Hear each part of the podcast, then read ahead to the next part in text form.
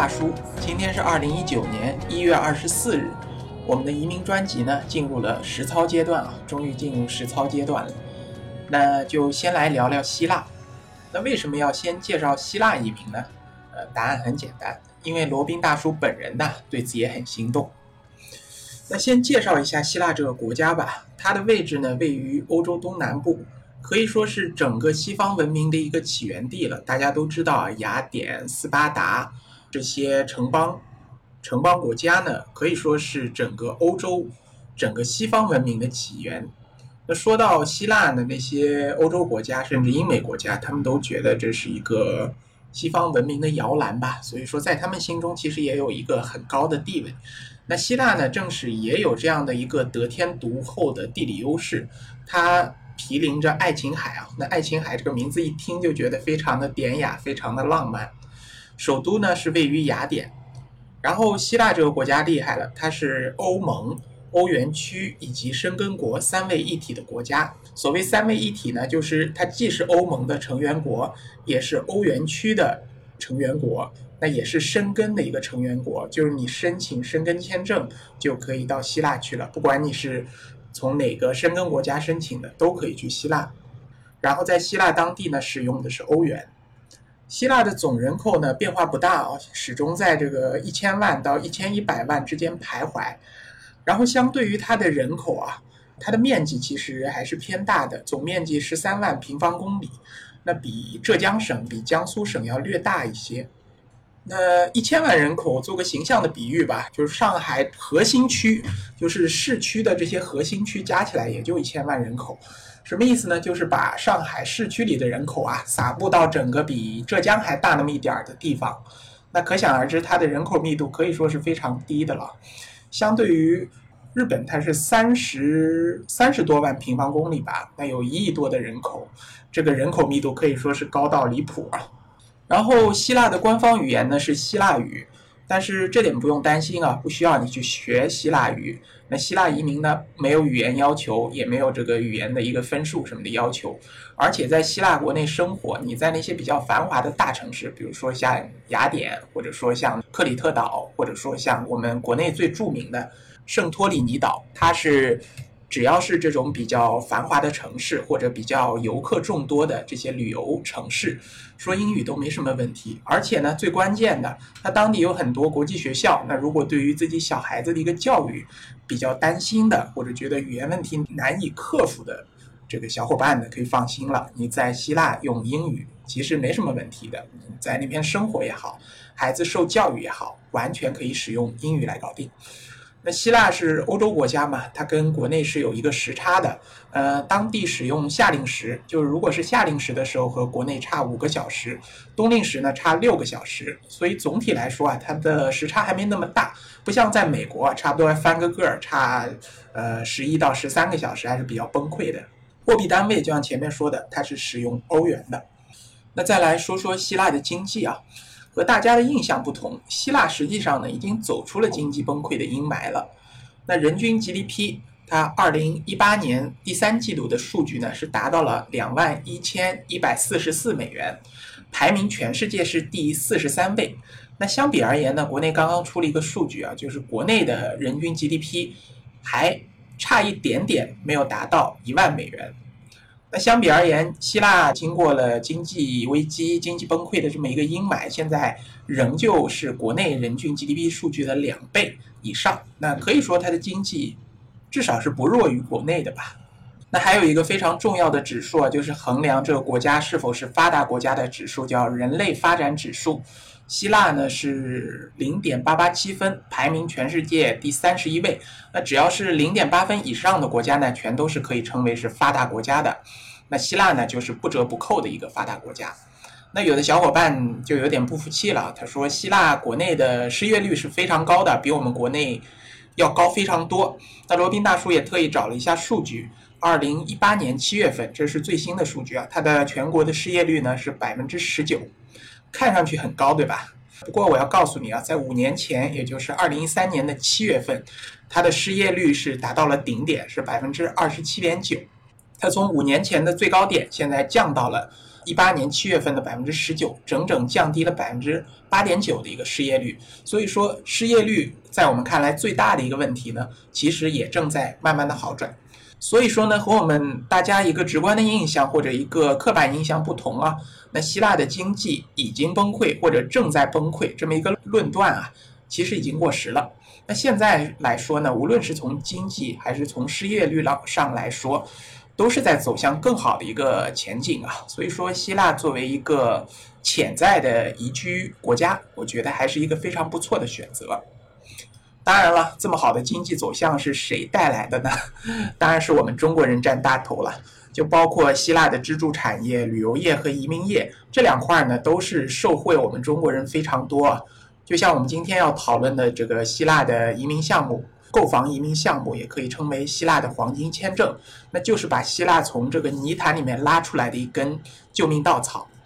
那不得不说呢，我们中国人真的是很有钱啊，确实很有钱。那二零一八年的数据。希腊投资移民的获批数量呢，相比二零一七年有一个爆炸式的增长。呃，每个月发放大概九百张左右的绿卡，那平均到每天呢是二十九张绿卡。截至到二零一八年十一月底，根据他官方发布的数据呢，总共发放了九千七百五十六张绿卡。那其中包括三千六百二十名主申请人和六千一百三十六名副申请人，就是主申请人加上家人，包括妻子、孩子这样的。那其中大部分申请人呢都是来自中国的家庭，主力人群呢就是中国的中产、白领、小业主家庭，当然也有一些高净值人群啊，基本都是来自于中国的。那为什么会这样呢？那罗宾大叔就想来详细的讲一下希腊的这个买房移民是怎么样一个移民项目。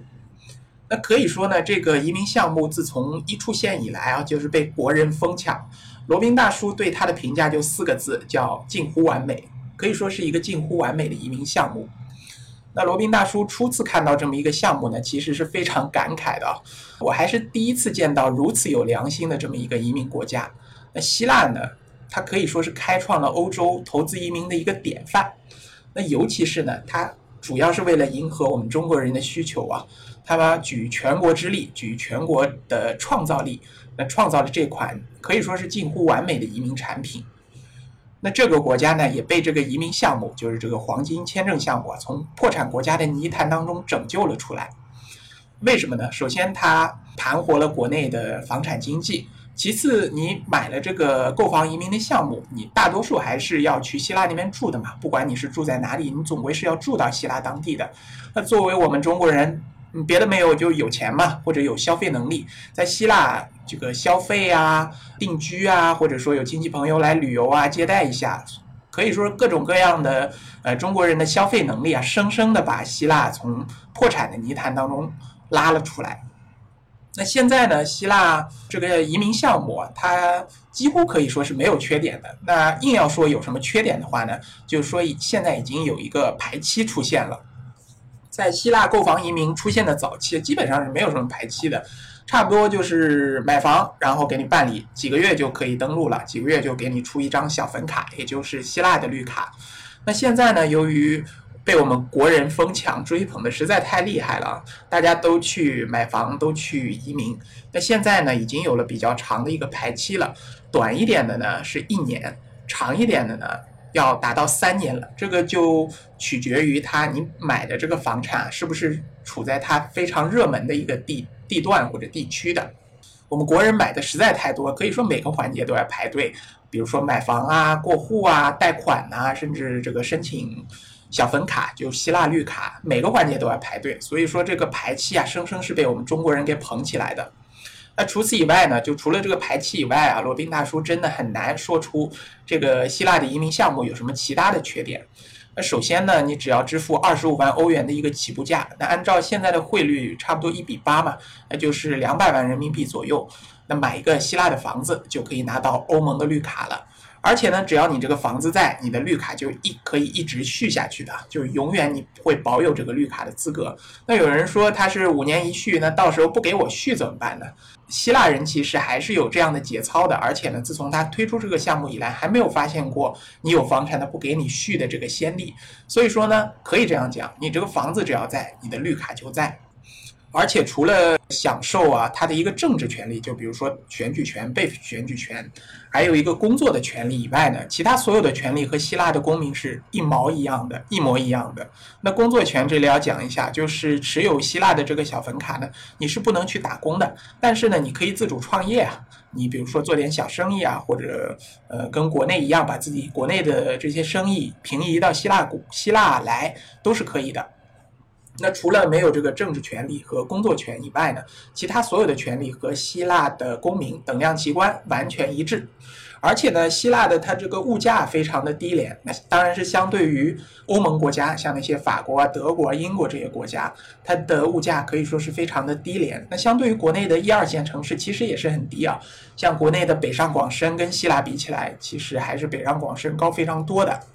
而且呢，它还有非常优质的一个教育，这可不是吹牛啊。就希腊这边的，无论是国际学校也好，它是从幼儿园到高中的一贯制的这么一个国际学校的教育，有非常呃优良的一个国际学校。那最优良的是一个圣劳伦斯国际学校，它是由英国建立的，就是接受一种纯英式的教育。它的学费是差不多一万到一万一千欧元一年吧。那差不多折合成人民币，也就是八到九万人民币。那如果是做个比较，上海这边、北京这边的国际学校的学费，最便宜的也得二十万人民币，贵的差不多要三十万人民币，那比国内要便宜一半还多。那这个教育资源以及教育的费用可以说是非常完美的。那还有其他的一些福利项目，所以说这个移民呢，可以说是一个非常良心的移民项目了。那因此呢，也让这款移民项目呢，几乎就成为了二零一八年的一个移民产品的销量王者。你不可以说它的这个销量数量是最多的，但是至少相对应的这个比例，对应的这个受追捧的程度，绝对是 number one，无出其右的。那在这边再来仔细说一说希腊购房移民的一个投资的优势啊。希腊政府呢，它不像这种我们印象当中啊，感觉好像是朝三暮四啊，三天打鱼两天晒网，或者说不大讲信用啊，懒懒散散的，你跟他约个时间还迟到。其实还真不是这样。据我们观察下来，至少在这款移民项目的执行上面，希腊政府可以说是非常讲信用的。那当然了，那对他的衣食父母，对他的金主来说，他一定要讲信用，否则谁来买你的这个希腊房产？谁来移民你的希腊？所以说他非常讲信用，始终保证呢一手交钱一手交卡的这么一个严谨的作风啊。那只要你进了排期，那你铁定可以拿到小粉卡。所以说呢，这整个移民产品都处于一种非常良性的氛围当中，它的竞争力呢也非常的强，它可以说是全程针对我们中国人的一些痛点，或者说针对中国人的一些需求来设计的。我就有点怀疑啊，这个东西搞不好就是我在希腊的华人他们的一个智囊团来进行一个全程设计的。那在早期啊，就现在当然不行了。在早期的时候，希腊移民刚刚推出来的时候，那个时候还可以刷银联卡来支付这个房款哦。就刷银联卡走这个人民币通道，你都可以去买这个房产，所以说简直是完美到爆了那种感觉。当然现在它有一些限制了，就不能使用银联卡来支付，甚至不能使用呃中国的信用卡来支付这个房款，它需要你有一个比较正式的或者正规的这么一种付款方式，一般是使用电汇汇到希腊国内开立的一个账户当中，然后进行一个付款。那还有的优势呢，就是没有移民监，就没有居住要求。这个要讲一下，就有些国家它移民，它不管你是绿卡还是你是护照，它有移民间的要求的。你一年要住满多久？相对来说，最反面的例子就是日本了。日本你想移民过去，一年至少要住九个月，否则的话，你想要延期你的长居的签证，那就没门儿了，没戏了。希腊呢，则没有这个要求，它没有移民监，你一天都不去都行，你反正只要去了趟希腊，买了房，办完手续，OK，你就等着卡吧。那拿到卡以后呢，你随你登录不登录，你想去住当然可以，你不想住，你一天都不去也没关系，没人来管你，你这张卡永远有效，记住是永远有效。OK，然后它也没有什么乱七八糟的资金审查啊，也没有什么犯罪审查，就是无犯罪证明了。那这个对于可能资金方面，就是提供资金的一个来源方面比较有痛点的客户可能会比较好一点。像美国的 EB Five 项目，这个方面简直是可以说是变态啊！它对你的这个资金来源要完全完全合规。那我听说有这么一个数据，有有一个公司它接了一千单的 EB5 的客户，然后其中对于资金审查下来没有问题的，完全 clean 的只有七个，所以说剩下来九百九十三个都是有问题的。那可见它这个资金审查有多么变态了。那希腊这边完全没有这样的要求啊，也没有这种事儿事儿的让你去出一个犯无犯罪证明。我们国内这种中产家庭、白领家庭基本都是良民啊，谁也不会去没事儿犯个罪。但你要我们出具一个无犯罪证明呢，那就是另外一种感觉了。而且跑派出所，你如果是大城市还好，如果小城市，说不定还会，你懂的，就不说了。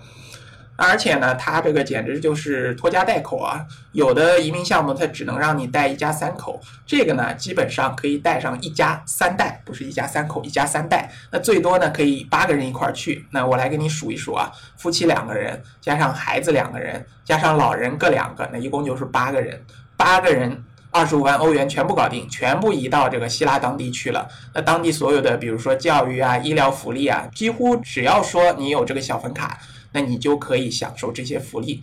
那只要是个人啊，你只要有这个二十五万欧元，你能掏出来，你就能移民希腊。OK，然后继续往下讲。那可以说呢，希腊这个绿卡可以说是整个欧洲地区它有这个移民项目的这些国家当中最宽松的一个绿卡。那在隔壁的葡萄牙，它也有这个黄金签证的项目，和希腊差不多。呃，也是买房，然后他给你一个绿卡。但是呢，它相比于葡萄牙、希腊这个绿卡的流程啊，或者说这个绿卡它的一些条件啊，就像前面讲的，就它就是本来就是为了拯救濒临破产的国家，它刻意设计出来的。那这个绿卡的这个效用啊，和葡萄牙的黄金签证几乎就是完全相等的，既没有这个其他方面的限制，而且也毫无登录的要求。那你可以拿着卡在国内生活，然后突然想起来了或者心血来潮了，买张机票就过去了。希腊在跟国内是有直航的，呃，北京可以直航到雅典，上海到雅典的直航应该马上也就开通了，所以说也非常方便，飞个九到十个小时就到了。那接下来呢，可能是大家更加关心的。两点，一点呢就是教育资源，还有一点呢就是医疗资源。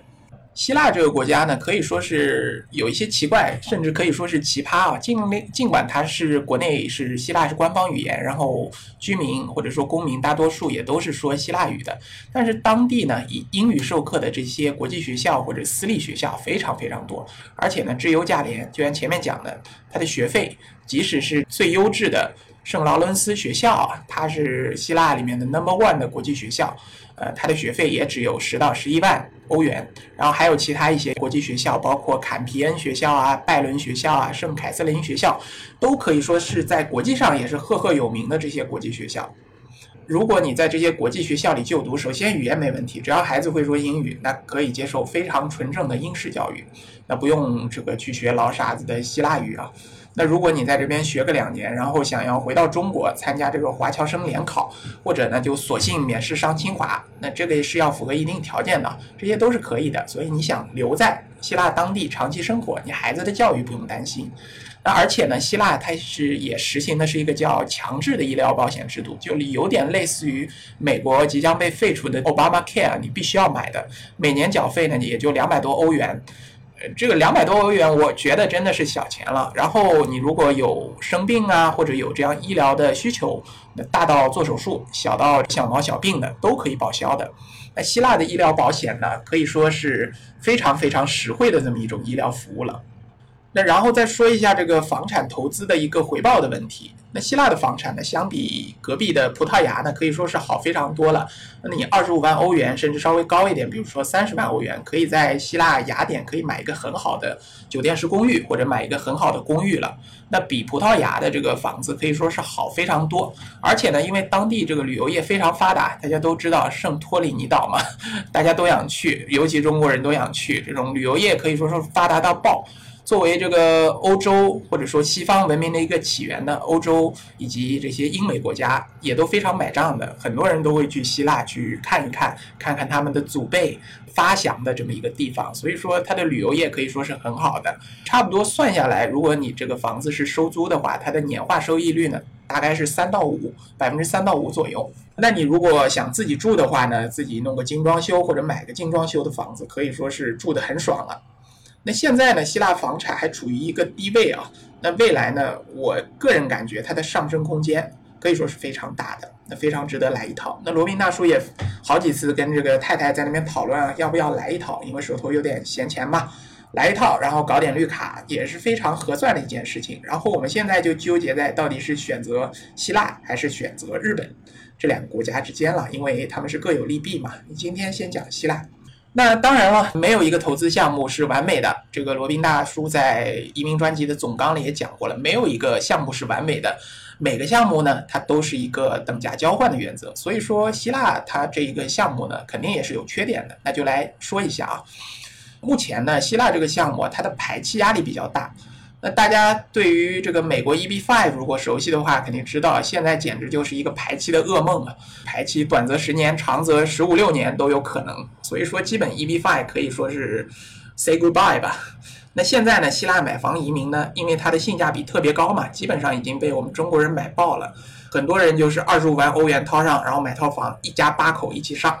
所以说呢，在希腊当地，它的学区房呢，基本已经被卖卖爆了。然后呢，在南部这些比较繁华的地方啊，排期已经达到了三年。呃，北部呢，差不多也有一年半了。你最快最快，差不多也要排一年左右。所以说呢，还是有一个排期的压力的。那你希望就很快很快拿绿卡，可能你需要失望了，可能需要你耐心的等待一下。那还有呢，就是你如果想要转成希腊的国籍，也就是转公民。是有点困难的。你拿着绿卡转公民，第一你要满足呃永居七年的一个要求，至少你在七年内要长居在希腊，你只能离开很短的时间，然后每年都有满足一定的居住时期呃时间，然后呢还要满足一定的条件，包括你要去学希腊语啊，至少要有一个普通的绘画的一个能力，然后还有一些其他的要求，然后才能入籍。所以说入籍门槛会高一些。